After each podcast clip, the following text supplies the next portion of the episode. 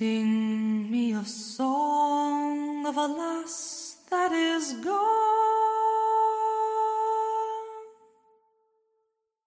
Say, could that lass be I?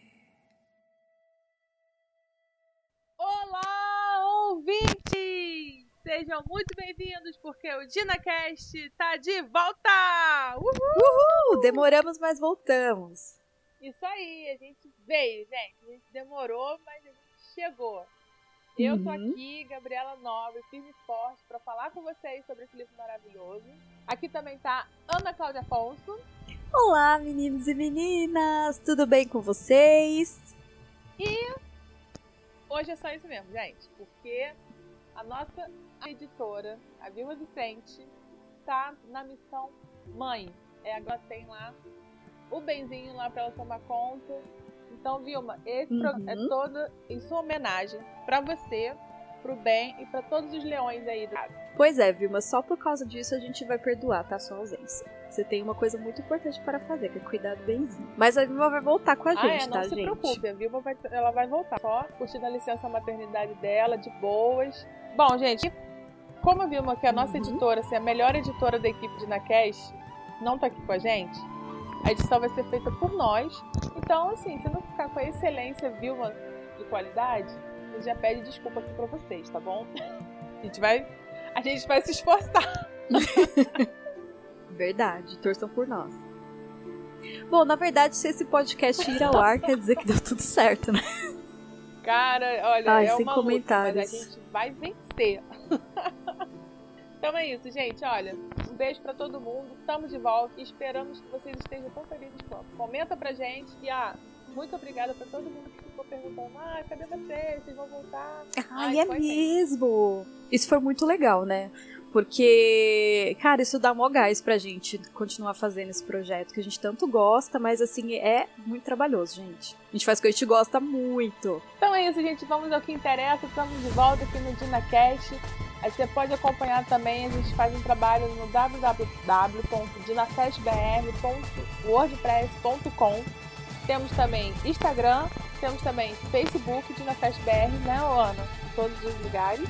Sim, Instagram, Facebook. Eles também estão de férias, estão estavam invernando, mas a gente também vai botar um, vai dar um gás pra eles agora e esperamos que vocês façam companhia pra gente por lá também.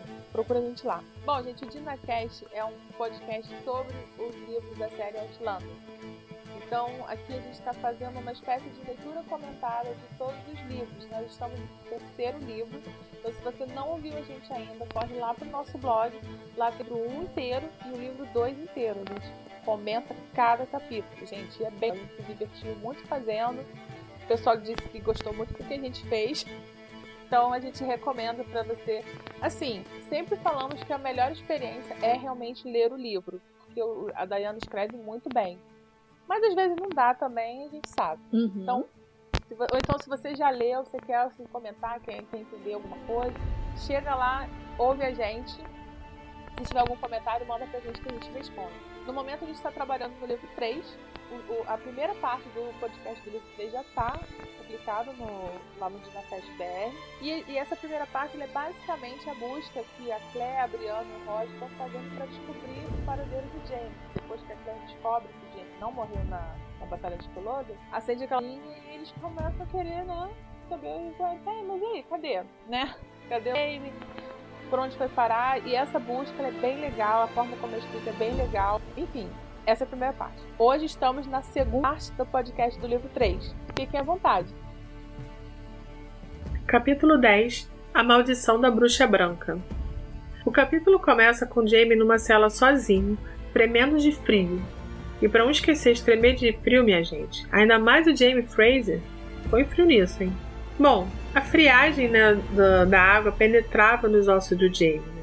E o que ele queria mesmo era estar na companhia dos outros presos que costumavam se aquecer nos dias mais frios. E aqui a gente fica sabendo como os prisioneiros dri- driblavam o frio da prisão, né? Eles costumavam se amontoar, aturando bafo um dos outros. Delícia. Bom, mas aí o Jamie pensa que provavelmente ele não deverá voltar para a cela com os outros, pelo menos não até fazerem com ele o que quer que eles costumavam fazer com quem fugia da prisão.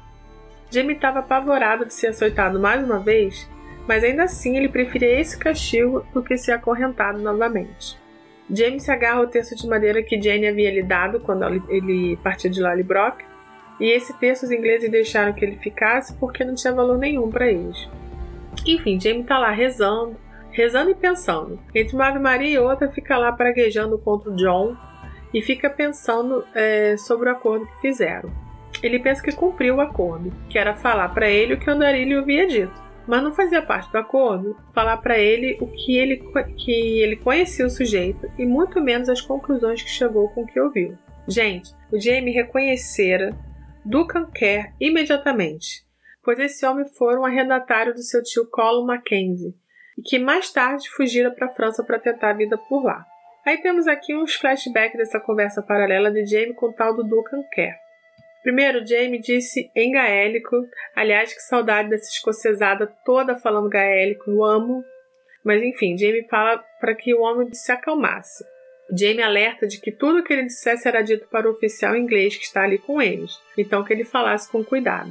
Aí daí em diante o cara falou várias coisas, muitas vezes divagando, ora chamando Jamie de Dougal, ora chamando de Colin, ora misturando suas falas com poesias, mas basicamente o recado foi o seguinte: é amaldiçoado. O ouro é amaldiçoado. Estou avisando, rapaz. Foi dado pela bruxa branca, dado ao filho do rei. Mas a causa está perdida. O filho do rei fugiu e ela não permitirá que o ouro seja dado a um covarde. Ela procura um homem de coragem, o Mackenzie. É para ele mesmo, Mackenzie. Pertence a eles, disse ela pelo bem daquele que está morto. A palavra mesmo usada por Duncan era Badruin, uma bruxa, uma feiticeira, uma dama branca. Quem era chamada assim, gente? Exatamente, sua mulher, Claire. Aí nisso, James já ficou nervoso, né? Claro. E começa a apertar a mão do homem para que ele não desmaiasse, porque agora o assunto tá ficando tenso. E aí o homem continua dizendo que a bruxa que ela é uma devoradora de almas, que é a morte, que o Mackenzie está morto, que tá todo mundo morto, e fala nomes.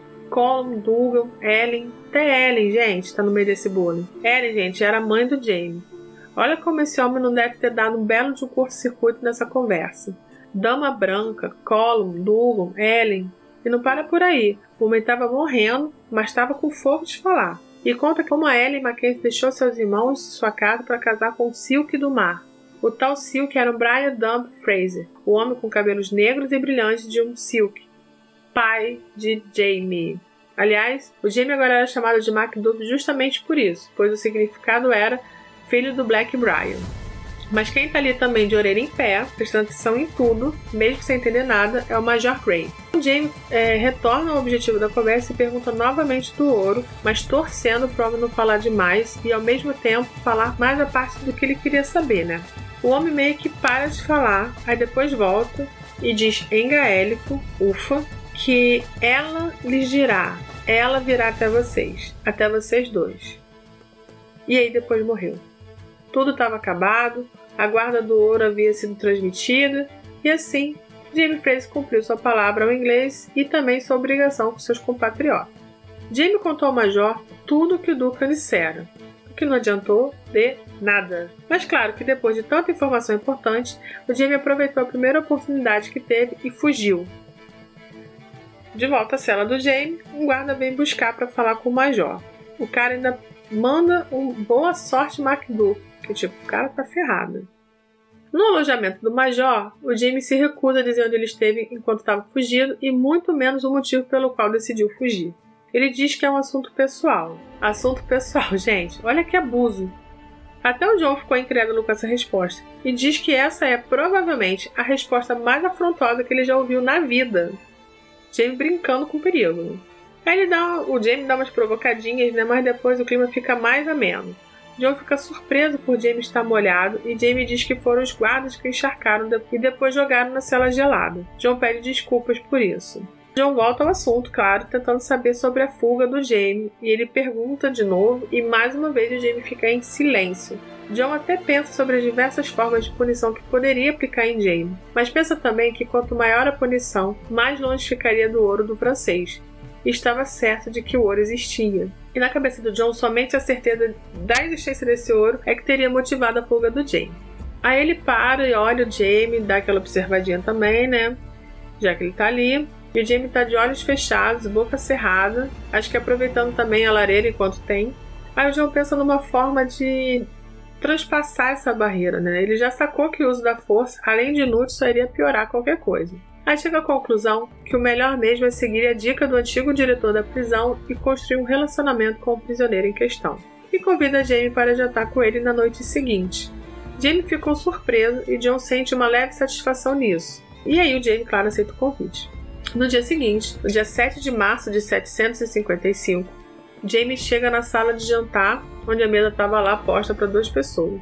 Jamie tem um momento que ele fica distraído com uma edição de novela Heloise, em português ah, o nome é Nova Heloísa ou Júlia. Jamie fica distraído com uma edição de Novela Heloise, que é o romance do pensamento de Rousseau, romance francês. O Joe pergunta se James se interessava por literatura francesa, mas depois percebe que sua pergunta caiu mal, né, como se ele estivesse incrédulo com o fato. O Jamie devolve o livro e diz que ele sabe ler. Ou seja, o jantar já começa com os dois pés esquerdos, né? Porque já tinha um antes e agora tem mais um. John pensa que de fato achou que o prisioneiro não sabia ler pelo simples fato de ser das terras altas e pelas roupas andrajosas, apesar de a postura de Jamie mostrar que ele não era qualquer coisa. Jamie conta que costumava contar as histórias para os outros presos. O John não falou em voz alta, mas a pergunta que ele pensou foi se os prisioneiros conseguiam é, compreender a história. E essa pergunta ficou evidente na sua expressão, e Jamie responde dizendo que todas as crianças escocesas são alfabetizadas. E além de, claro, tem uma grande tradição de contadores de histórias nas terras altas. Bom, depois seguiu-se o jantar, normalmente. No, na vez seguinte, o John colocou um tabuleiro de xadrez e o convidou para jogar. E daí em diante as coisas foram melhorando, os dois foram se acostumando com a presença um do outro e toda semana tinha jantarzinho. Aí eles conversavam sobre assuntos da prisão, sobre livros, de maneira muito formal, mas de forma amistosa. John nunca perguntava sobre o ouro.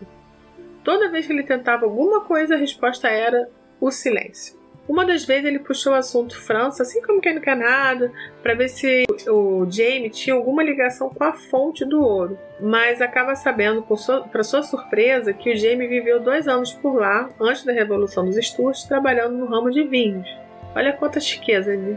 Jamie se diverte um pouco com essa situação e tá ligado, né? Ele sabe muito bem o que tá por trás de cada uma daquelas perguntas. Então Jamie fica dando uma de Matrix, né? Sempre desviando das perguntas sobre sua vida pessoal e sempre tentando levar a conversa de volta para a parte da arte e cultura. Porque o Jamie é o quê? Esperto pra caceta. Entre um papo e outro, John pergunta se Jamie teve contato com as obras de Voltaire e o Jamie pisa e diz que teve contato com o próprio. Aí conversa sobre a vida e obra do amigo, e aí um tempão, e ficam lá os autores, é, mais outros autores, suas obras, enfim. Estamos agora no dia 2 de abril, tem quase um mês, né, já que eles têm esse jantarzinho, e aqui continuamos agora com o ponto de vista do John ainda.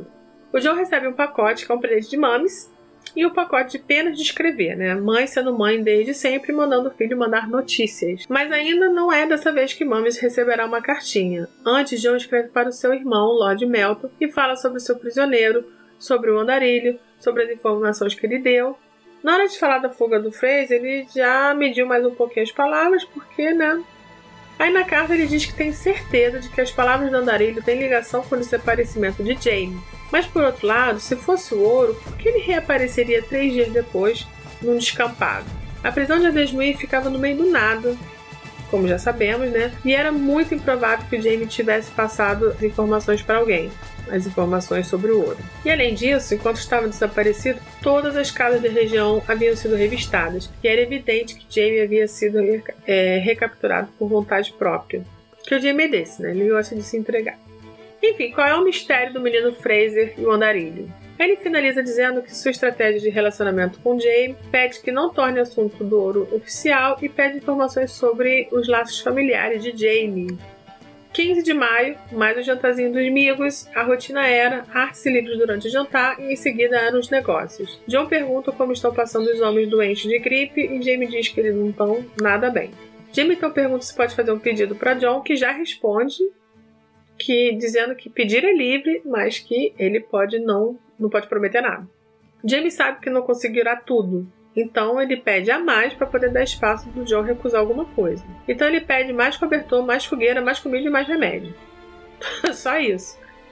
Olha, conversa vai, conversa vem, e o Jamie negocia permissão para os prisioneiros caçarem a própria carne para que o orçamento do trimestre seja usado em ensopados. Olha isso! O cara já chega com a matemática toda pronta. O Gray de cara não concorda, mas depois diz que tudo bem.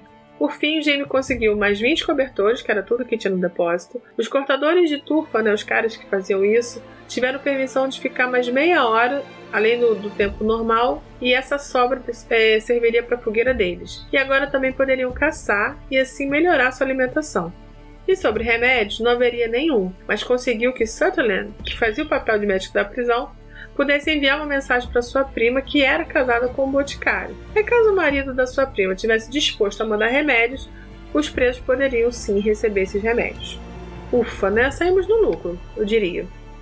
Bom, depois dos negócios resolvidos, João espera um tempo e depois pergunta sobre a irmã de Jamie em Lollybrook.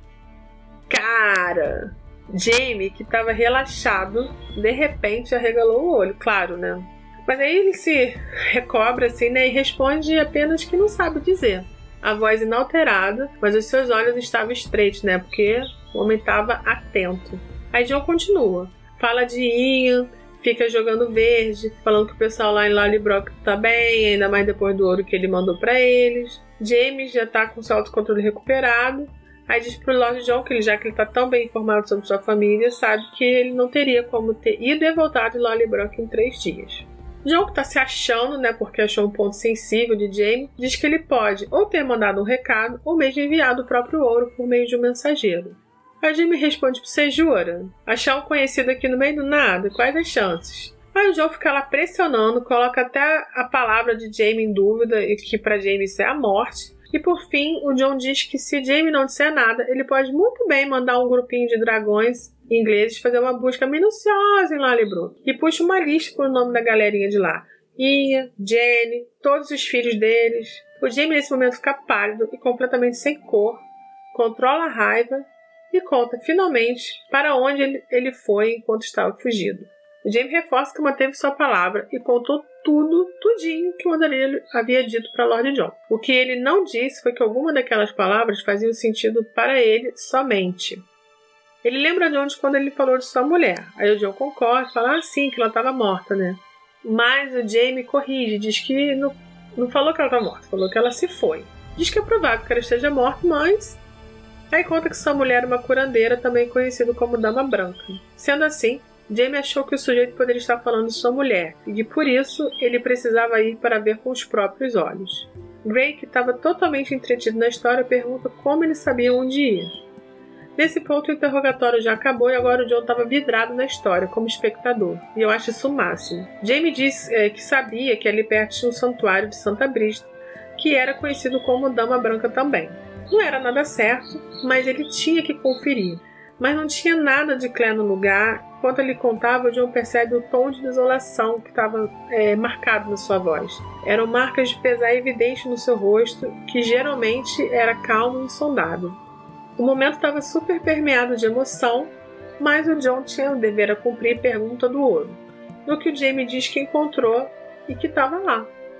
Aí John fica, opa, o ouro do Luiz? Aí Jamie diz com convicção que Luiz nunca mandou ouro nenhum, que o que ele achou foi uma caixa com algumas moedas e algumas joias.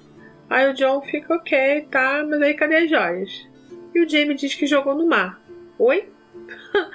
o John diz que isso não faz o menor sentido, mas Jamie diz que na ocasião ele não estava muito preocupado com o sentido daquilo. Ele tinha ido para lá com uma esperança que não aconteceu e achou que as pedras eh, não serviam para nada também. E aí depois ele dá uma provocadinha, dizendo que também não via sentido em dar tesouro para rei o rei George. Porque, né? Estamos em paz, mas todos odiamos a Inglaterra nesse momento. Depois que se recupera, o John diz que a história é linda, tá? Mas que não há nenhuma prova de que isso seja verdade. Mas Jamie diz, ah, tem sim, e coloca uma safira em cima da mesa. O John fica perplexo com aquela pedra, que tinha um, bom tamanho, né? E Jamie diz que salvou aquela pedra para caso um dia fosse libertado, que podia ser, inclusive, nunca. O John pergunta como ele conseguiu esconder aquela pedra, já que tinha sido revistado de cima a baixo. Aí Jamie muito simplesmente diz que engoliu. E ainda diz que a dieta é, com mingau grosseiro tem lá suas vantagens. Aí nisso o John que tava com a pedra na mão, meio que devolveu a, a pedra assim pra mesa, né? Depois John, é, de repente, pergunta se Jamie era papista, mesmo sabendo a resposta, e já foi direto na estante e pegou uma bíblia. Diz que entende a história toda e tal, mas explica que tem um dever a cumprir. Jamie diz que entende também e já coloca a mãozona dele lá na Bíblia e faz, vai fazer um juramento. Juro em nome de Deus Todo-Poderoso e de Sua palavra sagrada. O tesouro era o que eu lhe descrevi. Eu juro pela minha esperança de entrar no céu, de que agora ele descansa no mar. E fim de capítulo. Gente, esse capítulo é muito legal, mas eu preciso confessar que quando eu li no livro, eu li acho que umas duas vezes para poder entender a cena do andarilho, balbuciando as coisas. Não sei, Gabi, se pra você também foi meio confusa. Tipo, eu ficava assim, como assim? O que ele tá falando, né? Mas eu acho que ele até fazer uma dele. Eu acho que na série foi adaptado de uma forma muito boa. O andarilho ele falando, o Jamie entendendo as coisas e tal. Não, e o legal é que esse andarilho ele é o legítimo escocês. Ele tá lá morrendo e tá querendo contar a história inteira em detalhes. Sim, tipo, você lê, você fala, meu, o que ele tá falando, sabe? Mas ficou bem legal. E, gente, eu sempre achei que o pai do Jamie era meio que o boto cor-de-rosa da Escócia. Porque toda essa história de da Silk que saiu do mar, não sei o que, nada mais é, gente, do que o boto cor-de-rosa. E assim, eu queria te fazer só uma pergunta. Você acreditou na história do Jamie cara, quando você leu pela primeira vez? O Jamie não mente, cara. Ou mente. Claro. O Jamie, não. O... Esqueceu quem é o Jamie Fraser, Gabi? Você esqueceu quem é o Jamie Fraser? Já esqueci, tipo, já tem, faz tempo. Ai, nem sei mais quem é o personagem. Mano, eu acho que ele não mente, mas eu acho que eu, eu, já falei isso, vocês já falaram que não é verdade. Não foi? Ele é honrado. É, isso ele é mesmo. Mas o Jamie é muito esperto. Então, assim, ele não mente, mas ele conta parte da história a favor dele, sabe? Hum, ele escolhe o que contar, né? É, ele escolhe o que contar, como, como, quem vai enfatizar, né? Até porque é aquela questão escocesa Uhum. mesmo. Eles são excelentes contadores de história. Eles sabem contar uma história, valorizando o que interessa. Uhum. É, você tem um, um bom ponto. Não, e é muito louca a história, né? Que o cara falando da Claire fala até da mãe do Jamie, cara. Sim! Não, pois é, e assim, da his- eu- o que eu pensava assim, que eu nunca acreditava, porque eu pensava, ah, meu Deus, o tipo, achou um negócio cheio de pedras preciosas, jogou no mar, sabe? Só que ele não ia esconder. Sei lá, eu acho que o. Não tem nada a perder, cara. Não vai ficar preso o resto da vida, vai É, morrer pra que, que ele também. vai joia? É, né? Mas vamos, vamos acompanhar a Tem história. a volta pra ver do é isso mesmo. gaélico. Eu amo gaélico, gente. Tinha até esquecido. Que eles falam em gaélico. Legal. Ai, Mas o, o é capítulo mesmo. começa com o Jamie com frio, gente. Aí eu fiquei pensando, caraca, um escocês tá com frio porque tava ruim, né? pois é, a parte dele sentindo falta do calor dos prisioneiros é triste, né? Bem triste. Ah, lembrei de uma coisa super importante. Menina, o Jamie é muito afrontoso, né? E, cara, o John, ele teve muita sagacidade de conseguir fazer com que o Jamie falasse. Porque se o John não tivesse falado, feito o negócio lá da família, de Lali Brock, não sei o que, o Jamie não ia contar nada pra ele. Mas o Jamie é muito esperto. O John é muito esperto. Ah, é, cara, eu quero que você fale, eu vou falar. Uhum. E eu achei muito inteligente o que ele fez. De falar, "Ai, como que anda sua irmã? E seu cunhado? E não sei o que, e dando os nomes, sabe? Tipo, bem sutil. Eu achei certíssimo. Tinha que falar mesmo. Cara, se ele falasse isso pro que contra qualquer ti- tipo de oficial, Ah, ia eu não sei o que, ia acontecer com o Jamie, não. eu boca morrer, ser chicoteado de novo. Bom, e é isso, gente. Nesse capítulo, acho que a gente Uhum. viu realmente o- essa relação desse- deles dois começando. É, o começo de uma, uma nova amizade, uma, um companheirismo, não sabemos ainda. Então, próximo capítulo. Próximo capítulo. Hum, eu amo esse capítulo. Capítulo 11 O Gâmbito Torremolinos. Antes de começar, vale aqui uma explicação do que é Gâmbito. Gâmbito nada mais é do que uma expressão, artimanha para vencer o adversário no xadrez. Tá? Se você também não joga xadrez como eu, né? E ficou tipo, o que é isso? Nada mais é do que isso. O torremolino seria tipo ali a expressão de uma jogada perigosa de xadrez que envolve risco. Conforme a gente vai lendo, a gente vai entender o porquê desse título. Depois de todo esse episódio do Tesouro Esclarecido, o e o John voltam à rotina deles, que são as reuniões, os jantares e as partidas de xadrez. O John encontra no Jamie um homem culto, educado, com quem ele pode conversar sobre tudo, inclusive sobre livros. O John, numa noite, tenta um novo truque de xadrez e consegue vencer o Jamie, que era inédito. E ele explica que esse truque ele aprendeu com o irmão dele, o Hal. E o Jamie diz que não esperava menos de Lord Melton, que deixa o John completamente surpreso, porque ele não imaginava que o Jamie sabia que eles eram irmãos. E o Jamie diz que nunca ia esquecer esse encontro com o Lord Melton e Colombo. Afinal, ele devia sua vida. O John retruca dizendo que Jamie não parecia muito feliz na ocasião, segundo Hal. E ele admite que não, porque queria morrer e achava que tinha um bom motivo naquela época. O John pergunta o porquê, e como ele não obtém uma resposta, John mesmo admite que também se sentia assim na época. E ele não consegue pensar que a derrota dos Stuart fizesse o Jamie querer morrer. Porque apesar do Jamie ter lutado pela causa, ele não via ali o Jamie como um, como um grande entusiasta né, daquela causa. O Jamie admite que realmente não era essa a causa do seu desejo de morrer, mas também não dá maiores explicações. Conforme esse, essa conversa dos dois e essa abertura, o John sente uma necessidade absurda de falar sobre Hector. E explica para Jamie que perdeu um grande amigo que tinha morrido em Colônia, e que o seu irmão Hal fez ver o corpo dele, porque se ele visse, ele sofreria, mas depois ficaria curado e esqueceria. O John até acaba dizendo que Hal em geral tem razão, mas nem sempre. O John pergunta para James se ele considera sua vida um fardo. E ele responde: Talvez não muito. Acho que talvez o maior fardo esteja em se importar com aqueles a quem não podemos ajudar. E o John aproveita para perguntar como é não ter ninguém com quem se importar. O que o Jamie responde com brandura: Isso é vazio, mas não um grande fardo. O John aproveita para perguntar sobre a mulher do Jamie. E disse, né, que ela era uma curandeira. E o Jamie diz que era. Ela, seu nome era Claire. John reconhece no Jamie a mesma compulsão que ele sentira há pouco, que era a necessidade de pronunciar um nome guardado, de trazer de volta por um momento o fantasma de um amor. E o Jamie diz que pretendia o agradecer em algum momento. E ele, espantado, quer saber o porquê. E o Jamie diz que por aquela noite em que se encontraram e pelo que ele tinha feito pela sua mulher. O John fala pro Jamie, ah, então você lembrou, né? O John, ele se estranha porque ele, no começo, né, quando ele soube que o Jamie estava lá, ele, ele ficou com muita raiva, ele achou que ele ia se sentir humilhado. Mas ele estranha por não se sentir tão perturbado ou humilhado como ele achou que ele poderia sentir, né, se o Jamie soubesse que era ele e diz que se um menino de 16 anos, se borrando de medo, era considerado um inimigo valoroso, não era de se admirar que tinham perdido a guerra. O Jamie então ri, né? E tal. E depois de um tempo, ele comenta que o John, ele não foi capaz de pedir pela sua vida, mas ele foi capaz de pedir para salvar a honra de uma mulher, da própria mulher dele.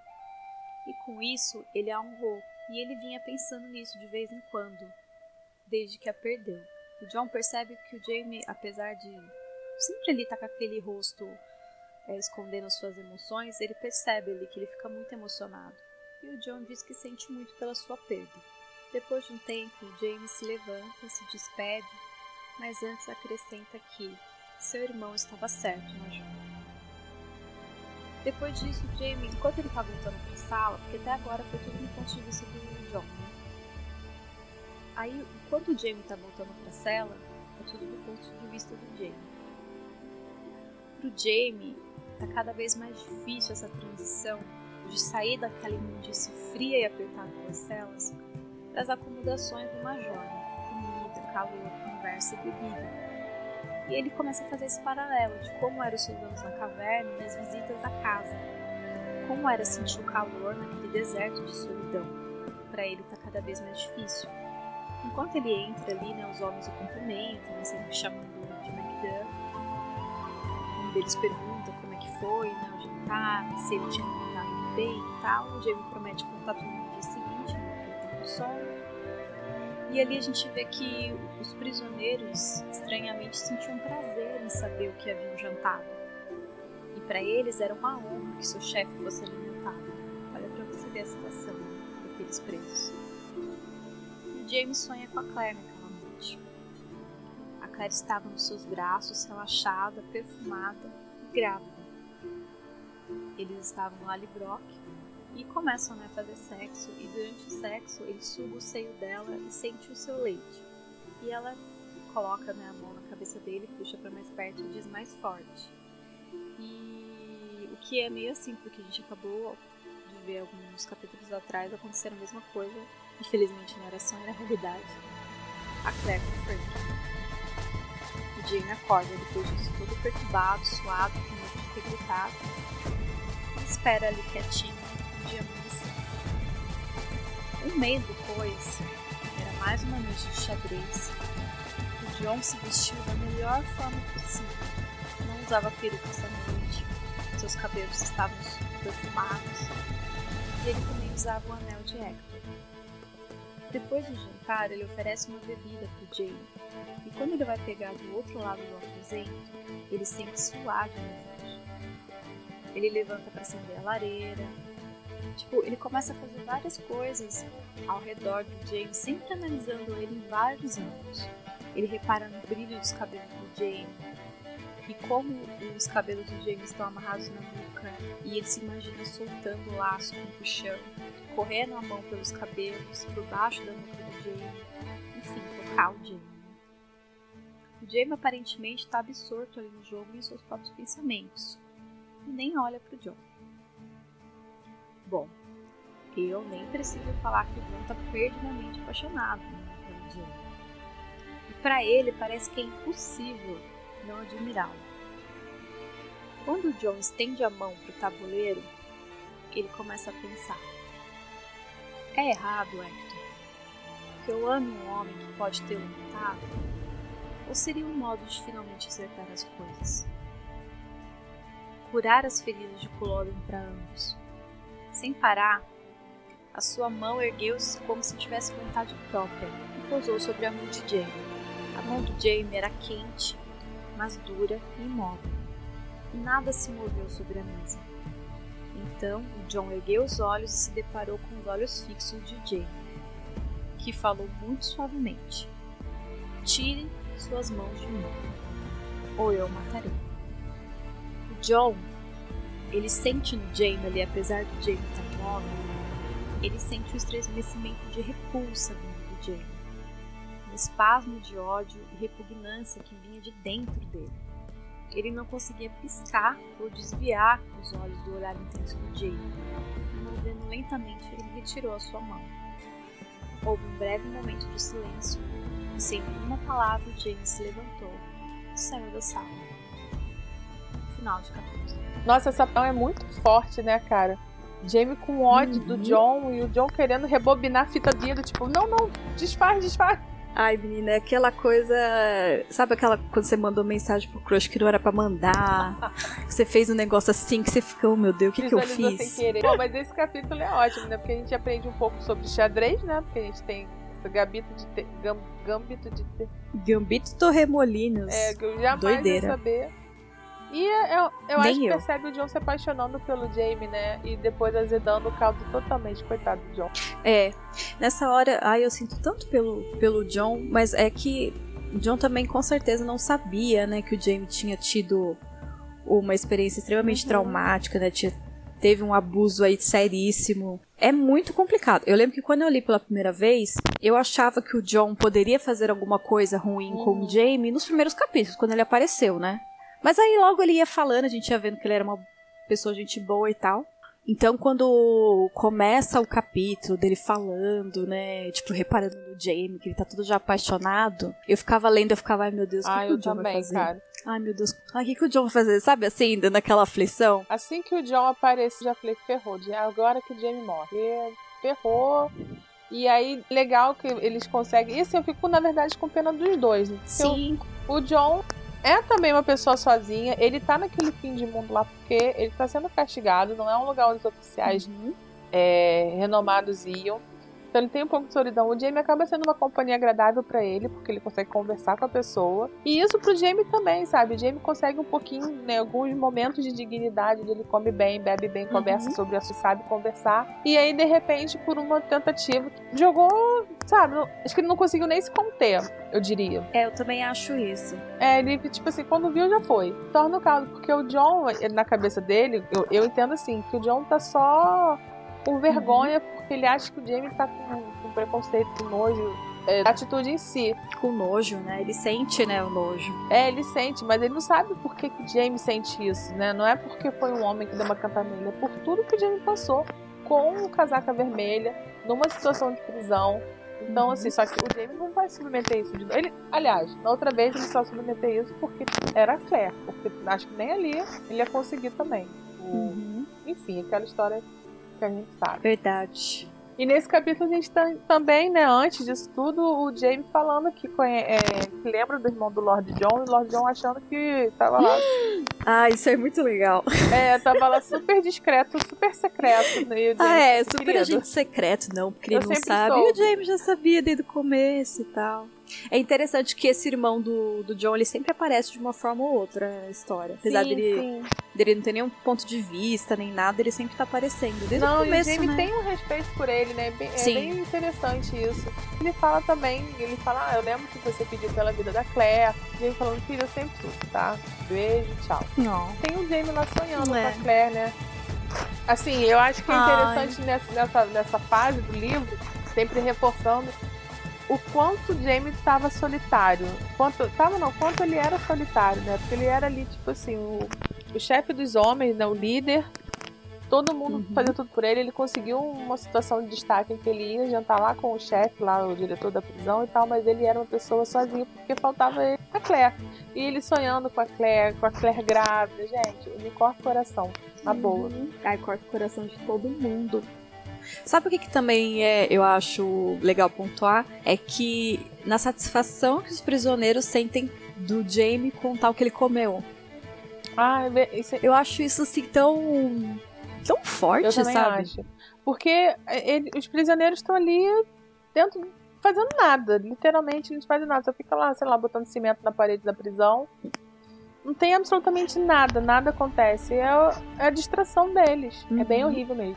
Capítulo 12 Sacrifício Adesmoí, Escócia, 1755. Bom, depois dessa cantada aí do John pro Jane, vamos lá, né? Estava para variar chovendo muito na Escócia, mas mesmo assim era dia de revista, né? Quando havia a busca e limpeza das celas, então estava todo mundo debaixo da chuva esperando.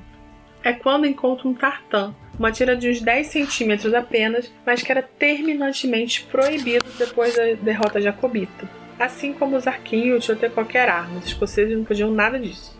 Jamie assume a responsabilidade pelo tartan e diz que é dele.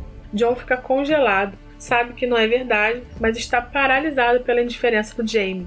Aí por fim, Jamie foi punido com 60 chibatadas e como esse homem apanha, minha gente? Acho que ele não deve mais nem sentir dor nas costas, não é possível. Essa punição deixa John bem mal, porque afinal ele está apaixonado pelo Jamie e mesmo assim teve que dar a ordem de punição para ele e ainda se sente culpado porque durante as chicotadas ele se pegou em alguns momentos admirando a beleza de Jamie, mesmo naquele cenário horrível. E aí aqui a gente volta pro ponto de vista do Jamie, né? Tem uma passagem que eu acho bem legal, que pode passar meio despercebida no começo, mas é a história de quando o Jamie foi açoitado pela primeira vez, quando ele tinha 19 anos. E a gente pode ver que Jamie estava em choque, mas que contou com um pouco de humanidade por parte do médico que cuidou dele além de tratar suas feridas, permitiu que ele chorasse sua dor e que isso ficaria em segredo. Isso foi James sonhando depois da punição de Ardesmuí, tá? E eu achei esse paralelo muito interessante porque mostra a diferença da reação dele nas duas situações. Bem, quando ele acorda, ele já está de volta na cela sendo cuidado pelo curandeiro deles, Morrison, e também o prisioneiro. No meio dos delírios dele, ele começa a pensar sobre o dom que algumas pessoas veem ao mundo já sabendo o que fazer. Lembrou de Claire com seu dom para cura, pensou nele mesmo que nasceu um líder, lembrou de Charles Stuart que nasceu destinado a ser rei, mas que não tinha o dom. E nesse momento, depois de 10 anos, considera perdoar Charles. Aí Sentiu-se imediatamente aliviado de muitas coisas: do peso da responsabilidade imediata, da necessidade de decisão, a tentação se fora junto com as suas possibilidades. Mais importante ainda, o fardo da raiva dissolvera-se. Talvez tivesse desaparecido para sempre. Portanto, pensou, Através da névoa que começava a envolvê-lo, John Gray lhe devolvera seu destino. Podia sentir-se quase agradecido. No fim do capítulo, Jamie tem uma catarse. Aquele episódio todo, de uma forma ou de outra, o libertou da raiva, da responsabilidade, necessidade de decisão. Portanto, é um momento que o Jamie se liberta e sai um pouco da inércia e aceita ser o líder que ele é. Fim de capítulo. Bom, esse capítulo ele é bem curtinho, mas eu acho que ele é muito forte, né, cara? Eles acham Tartan, e isso eu acho o máximo, porque assim, os caras ali, os prisioneiros, uhum. alguém ali arriscou a vida por um pouquinho do pedaço do que era a casa deles, né? Um pouquinho da história deles. Da identidade deles, né? É, porque na prática o tartão não serve pra nada, né? Pra que, que eles vão pegar um quadradinho? Mas não, é exatamente uhum. isso, é a identidade deles. Uhum. E aí tem o Jamie, né, chegando junto para defender seus homens. Bom, e aí temos o Jamie ali chegando junto, né, para defender os seus homens. E também acho que. Mas isso não ficou claro para mim nesse capítulo, né? Que ele tava uhum. fazendo isso também para punir o John, né? Tipo, obrigando o John a castigar o James. Hum, né? Ele se é. ofereceu é. na frente de todo mundo e ninguém podia falar nada. E aí, você não vai me punir? Uhum, verdade. E inclusive sobre isso, assim, é porque nesse capítulo fica alternando entre o ponto de vista do Jamie e do John, né? Isso. Tem uma coisa que eu. Uma parte que eu grifei assim que eu lembro que isso não me chamou atenção da primeira vez, mas agora relendo me chamou. Que é quando o John tá ali naquela situação, ele tá se odiando, né, por fazer aquilo, mas ele tem que fazer porque é o dever dele. Exatamente. Ele fica tentando é, não sentir. É, como é que eu posso dizer? Tipo, até fala aqui, né, que ele tenta não sentir nojo de si mesmo, porque ele vê a beleza ah, do sim. Jamie ali na hora. Ah, e ele é fica é assim, tipo, que até fala assim, né? É uma arrebatadora beleza. Aí eu lembro do. Que o Blackjack meio que falava essas coisas pro Jamie, né? Que era bonito hum. quando ele tava ali em sofrimento e tal. Mas assim, aqui eu nem consigo, tipo, eu nem quero que seja uma. que eu esteja comparando o Blackjack com o John nem nada. Mas é que eu acho interessante, sabe? Não, mas olha só, não é nem comparando, mas isso é até uma coisa interessante, uhum. clássico também é aquela questão também do amor e ódio, que é uma linha tênue que divide. Uhum. A questão do desejo e do abuso também é uma linha muito tênue. Tipo assim, o sentimento dos dois pelo Jamie é o mesmo. Eles têm uhum. um tesão pelo cara, eles têm uma atração. Uhum. Só que um tem um respeito, tem um. Ele sente um pouco de culpa, ele não sabe muito bem como lidar com aquilo. E o outro é uma pessoa extremamente violenta que estava assim, estava querendo resolver o próprio problema. Uhum independente da, da aceitação, que é outra coisa, né? Então, assim, é, achar o cara bonito é o mesmo sentimento. E um uhum. de uma forma ruim, de uma forma suja, e o outro não, de uma forma mais terna. Eu acho que essa seria uma diferença. Ah, com certeza. Também acho bonito o flashback que é colocar, meio tipo como se fosse um flashback, né, do Jamie jovem, da primeira vez que ele foi é, chicoteado, né?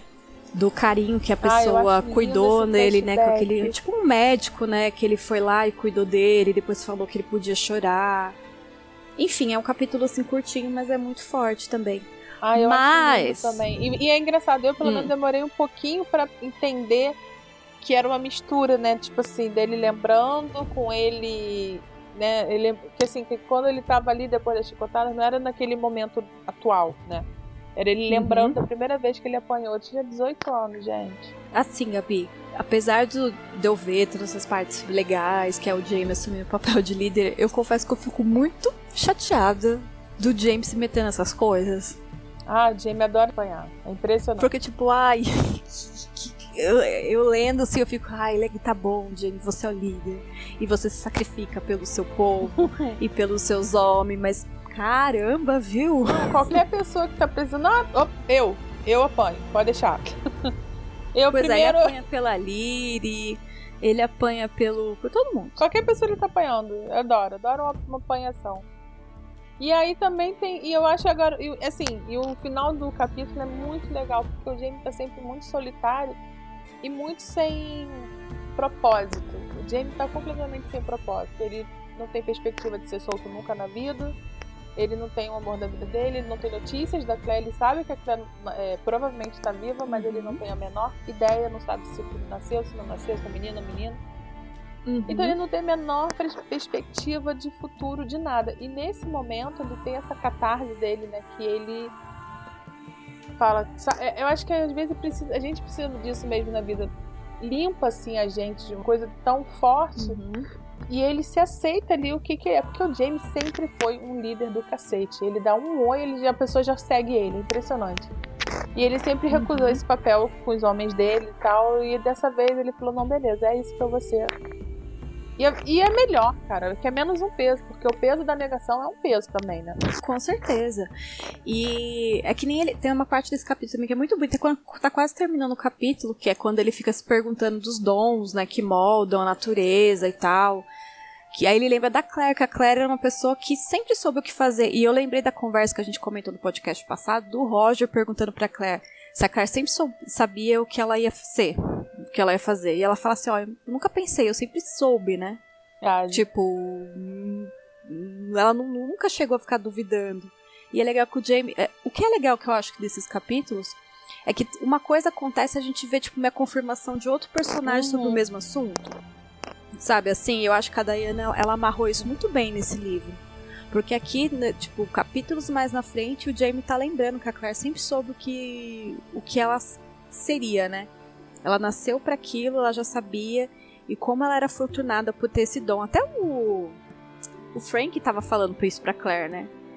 Que ele era bom no que ele era, mas a Claire, ela, ela tinha aquele dom de ser médica, né? Ele podia ser bom em qualquer outras coisas, mas ele não sabia o É, que, ele é queria ser. E aí a gente comparar esses três personagens, agora eu fiquei pensando. O Frank é um cara que seria bom em qualquer coisa. e Ele escolheu ser bom Uhum. na, na profissão de historiador. O Jamie é uma pessoa que nasceu para ser líder, mas ele não queria. Ele, ele era, tipo assim, um, excelente líder, mas ele recusou isso o quanto ele pôde. Não, não é uma coisa que ele queria.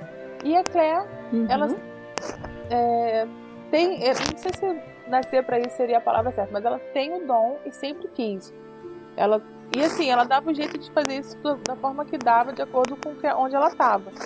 Quando ela estava lá na, né, na Inglaterra antigamente, Uhum. onde é que eu posso ser, ser médica? Foi pra guerra. Aí quando chegou lá no século XVIII, e foi lá ser a curandeira. E quando voltou, já eram outros tempos, aí ela resolveu entrar para a faculdade de medicina. Então ela sempre dava um jeito de seguir o que ela queria. Isso é bem interessante mesmo. Capítulo 13 Meio Jogo Então vamos para 2 de junho de 1968, em Inverness.